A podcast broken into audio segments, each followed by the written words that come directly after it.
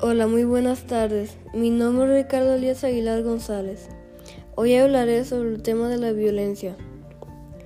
La violencia puede ser, la violencia puede ser física o psicológica, aunque a veces es peor que te insulte con palabras a que te den golpes.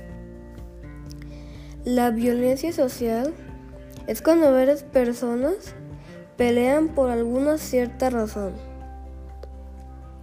La ciberviolencia es la violencia por internet que te insulten en un juego o en una página, o también cuando suben por internet algo que tú no autorices.